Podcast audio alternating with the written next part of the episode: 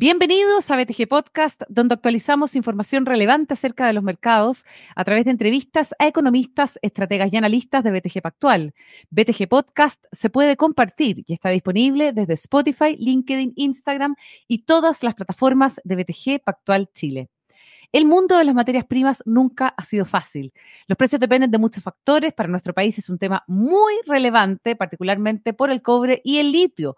Vamos a hablar precisamente sobre este último mineral no metálico a continuación con un gran entrevistado. Él es el director de Research de BTG Pactual Chile. El señor César Pérez Novoa nos acompaña hoy en nuestro BTG Podcast. ¿Cómo estás, César? Bienvenido a BTG Podcast. Hola, Cata. Todo bien, muchas gracias. Muchas gracias a ti por acompañarnos con este tema tan relevante, muy contingente por lo demás, que tiene que ver con la cotización del litio, que se ha desplomado en los últimos meses, impactando fuertemente a las empresas productoras. ¿Cómo ves el panorama en el mundo y particularmente en Chile en este sector? Bien, eh, luego de haber alcanzado precios máximos hacia fines de 2022 y comienzos de 2023, los precios de carbonato de litio hoy en día se sitúan cerca de los 11 mil dólares la tonelada eh, para, para, hidróxido de grado de batería entregado en China y alrededor de 850 dólares la tonelada para espodumeno, teniendo claramente un impacto negativo sobre la industria, aunque bastante dispar cuando lo vemos caso a caso por empresa, siendo principalmente los productores no integrados aquellos que están teniendo una compresión de margen significativa y, una reducción en su flujo de caja y, también muy importantes fuentes de, financiamiento.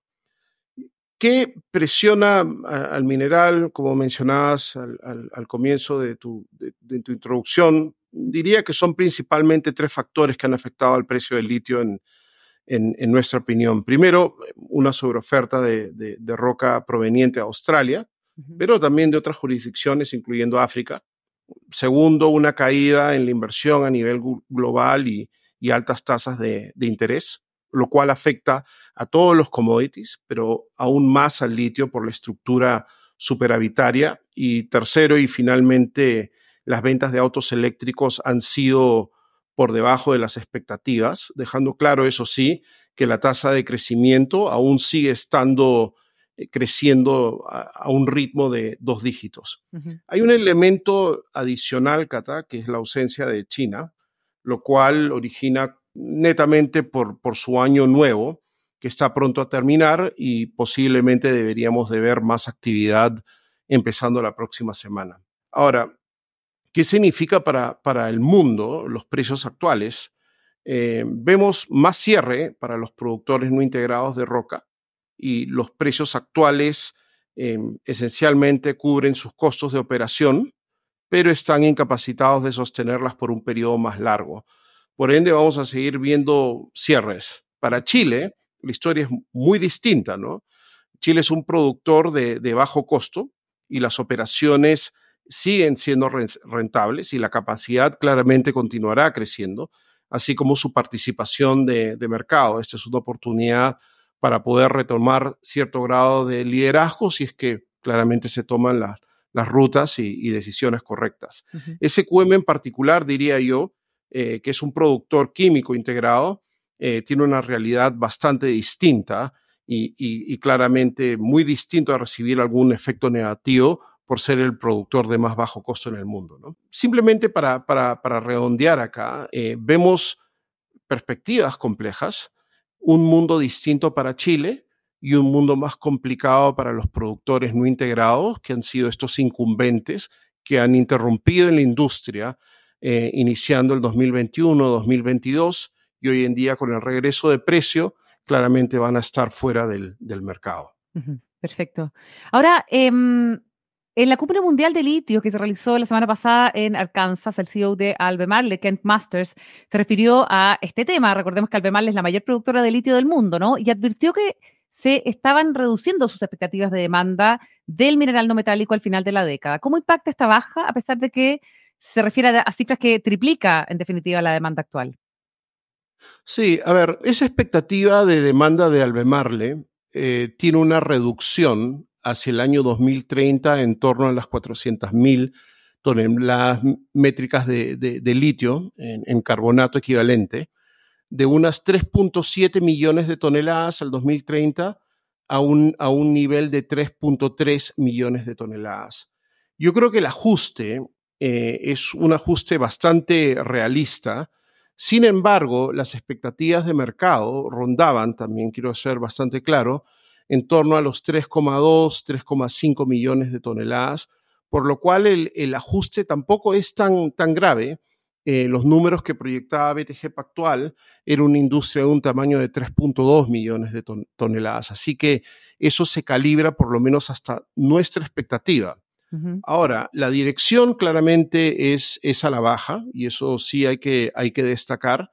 Y gran parte de esto se debe a la incertidumbre que hemos tenido justamente en la venta de autos, pero algo bastante importante es justamente los elementos que van a ser o conforman la batería. Uno mira la batería como únicamente un producto de litio cuando hay un montón de componentes eh, adicionales, parte de los cuales están siendo secuestrados por algún lado de, Occidente, eh, eh, China, y claramente dentro de esa pelea uno no puede completar eh, eh, los componentes de batería, eh, se vuelve mucho más caro y hay leyes que empiezan a patear, en particularmente, particularmente en Estados Unidos con respecto al origen. Por lo cual, cuando regresamos a esta reducción en la demanda, yo creo que es realista, pero también refleja esta incertidumbre eh, eh, de guerra fría entre, entre ambos países. Perfecto, perfecto, interesante. Estamos con César Pérez Novoa hoy día en BTG Podcast. César es director de Research de BTG Pactual, hoy día hablando sobre litio, también sobre cobre, vamos a hablar en un momento más. Pero para cerrar el tema del litio particularmente, César, ¿en qué posición queda SQM frente a su competencia luego que se concretara la adquisición del 100% de Azure Minerals en Western Australia? Bien, como había dicho antes, SQM puede resistir cualquier entorno eh, de precio. ¿no? El precio del litio estuvo mucho tiempo fluctuando niveles de 5.000 y esta es una compañía altamente rentable. Eso no es un tema claramente a discutir.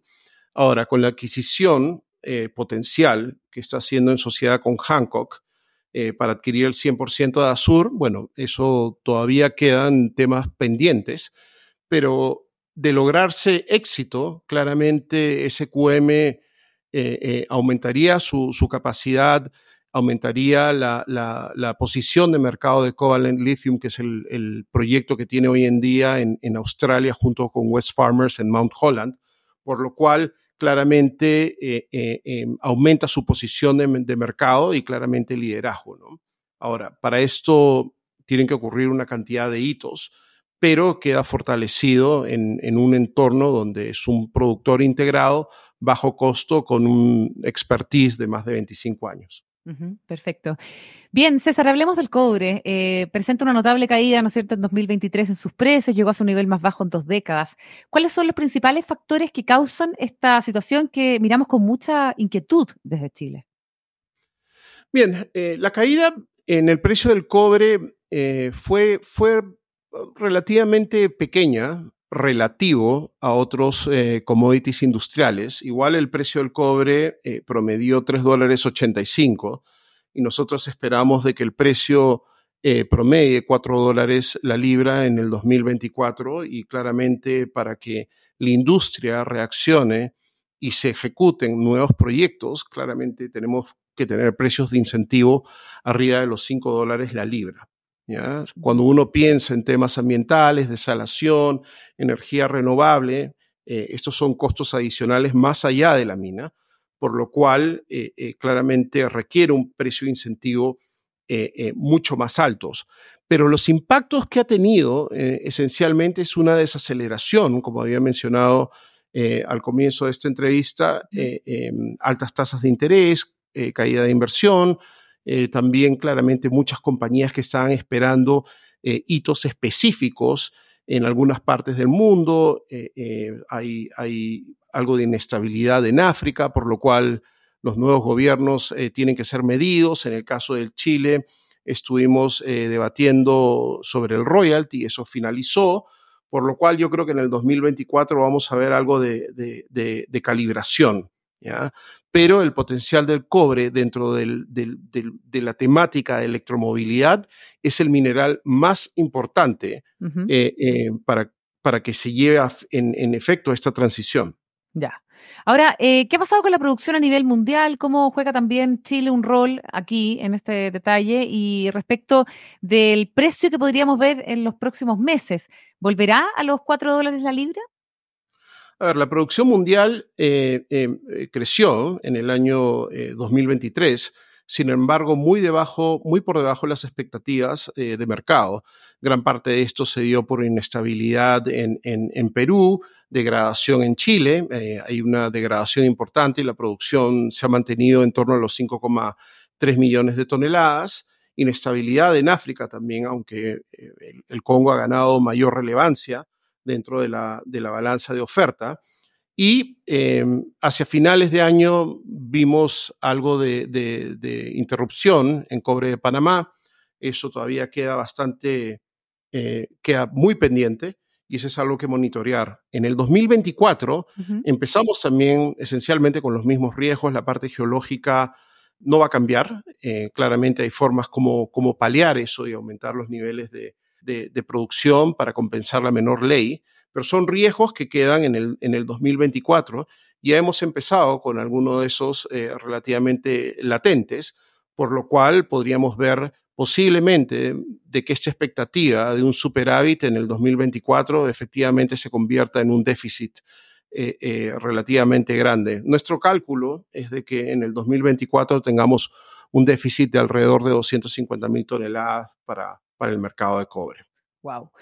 Bueno, siguiendo con nuestro país, ¿cuánta competitividad ha perdido Chile en esta materia, no? Eh, la baja ley del mineral, problemas de Codelco. ¿Es posible revertir la caída en la producción? Yo creo que sí. Para eso, claramente, em, tenemos que tener reglas claras eh, con respecto a la, inversión, incentivar eh, no solamente la, la, parte de extracción, la parte de la concesión minera, pero hay que dar certeza legal, hay que también eh, fomentar eh, em, otras áreas que son inputs relevantes para, para, la construcción de una mina, como líneas de transmisión, eh, líneas férreas. Todo eso tiene que entrar claramente en, en, la misma canasta que la, que la extracción minera.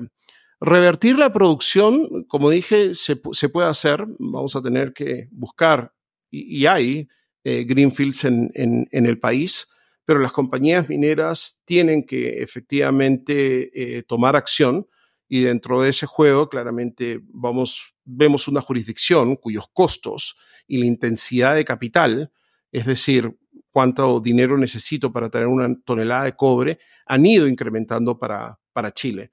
Por lo cual creo que deben de haber otros tipos de, beneficios, incentivos para que esa mm. inversión eh, eh, efectivamente se ejecute en una jurisdicción en donde las leyes ya son eh, eh, bajas, en donde la inversión en infraestructura tiene que ser relativamente alta por las tecnologías, la adecuación ambiental que se tiene que hacer, todo eso tiene que recibir un gran eh, incentivo y sí. lo que tiene que hacer el Estado. Exacto, y ahí entra la política pública, ¿no es cierto?, para implementar precisamente estas decisiones o iniciativas que son tan relevantes.